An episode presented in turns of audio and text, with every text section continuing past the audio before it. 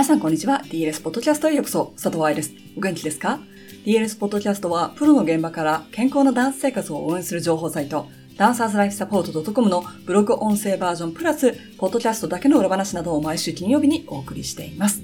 今日のポッドキャストでは、エビゾリについてのセクションを12月1日から発売となるバレエの上半身使えてますか？からピックアップしてお送りしていきます。私の月一勉強会を受講されている先生方なら、おー、ヒリヒリ系が来たね、と思われるかもしれませんが、本の中ではソフトになっております。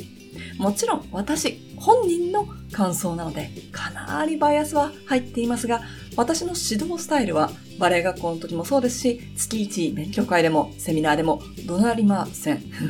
もちろん体罰もしません。露骨に無視するなんてありえません。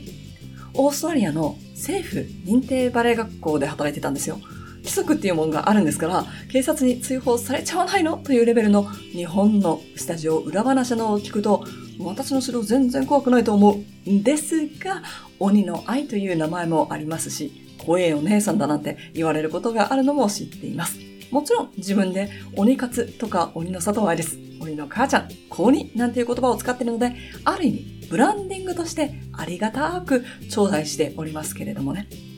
バレエ解剖学やダンサーへのエクササイズをやっている人たちはパンデミックを境に増えていますが、鬼が大腿骨を振り回すイメージがある鬼の愛のバレエ解剖学というと特別感がありません？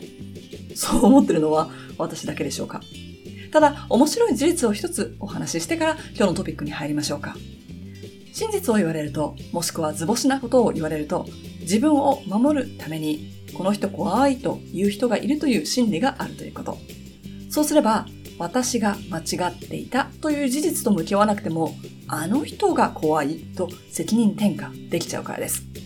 いじめでもこの心理が見られることがあります。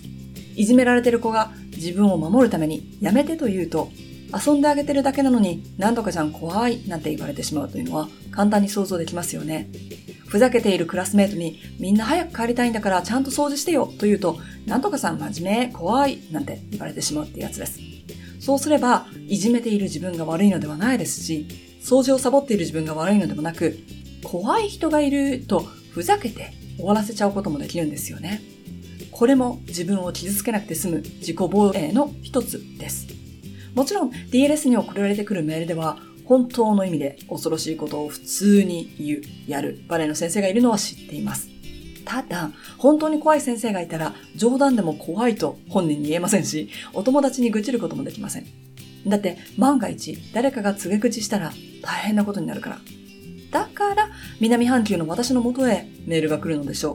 う。ということで、全く上半身門には関係ない話ではありましたが、今日のトピック、エビゾリ部分を聞きながら、誰が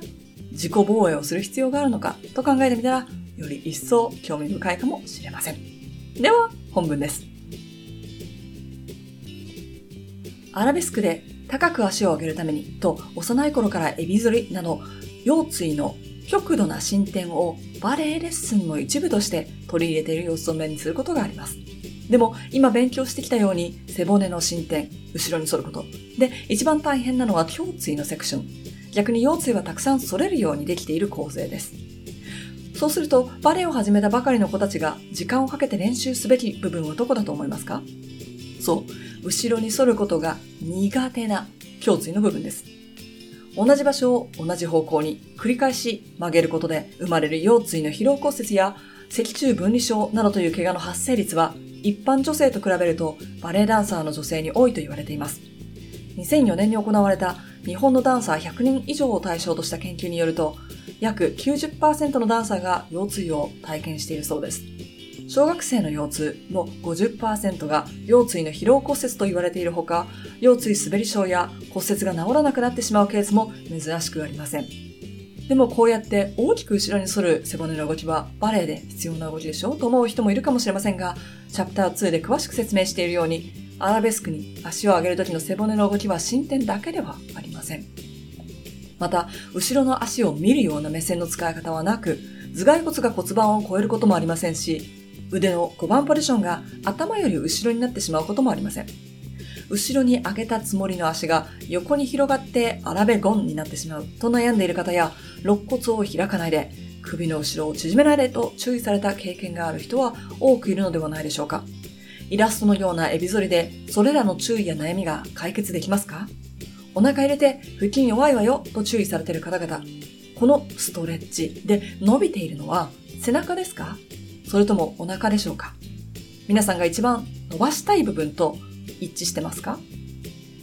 生徒さんの将来を預かっている先生方は、そのストレッチが本当にバレエのテクニックに役立っているのかを一緒に考えてみましょう。普段のレッスンで彼らに注意していることや、やってもらっている動きがマッチしているでしょうか？彼らが痛みなく大人になって踊り続けることができる体を育てているか、そのことを十分に考えてください。いかがでしたか？データを見ると恐ろしくないですか？100人以上のダンサーの90%が腰椎があり、小学生の腰痛の半分が疲労骨折滑り症など、楽しく学校や部活で過ごそうという生活ができないだけでなく、この先中学、高校、大学で勉強のために座っていると腰が痛い子たちになってしまうという事実。最初にお話ししたように、私のことを怖いとやじっていただいても、マーケティング的には私は美味しいのですが、ディフェンスしているのは誰でしょうね。さて、今日のポッドキャストを終わらせる前にお知らせです。上半身門の先行予約特典、ポーデブラのお悩み解消エクササイズプラン、ワークブックはまだお配りしております。Amazon から注文し、注文書のスクショをメール hello.dancerslifesupport.com にお送りください。スクショが送れない、スクショができないという方は、注文書にあります注文番号とお名前をお送りください。EasyWeb や Docomo など携帯キャリアの場合、海外からのメールが届かないように設定されていることがあります。受信箱がいっぱいになってないか確認した後、南半球にいる私から添付があるメールが届くように設定していただいて、3日4日経っても私からのメールが届いていない場合は、もちろん迷惑メールなどを確認していただいた他に、Gmail や Hotmail、Yahoo など他の無料のメールアドレスからご連絡いただけますと幸いです。でもまた来週のポッドキャストでも上半身の話をしていきますので楽しみにしていてくださいね。ハッピーダンシング、佐藤愛でした。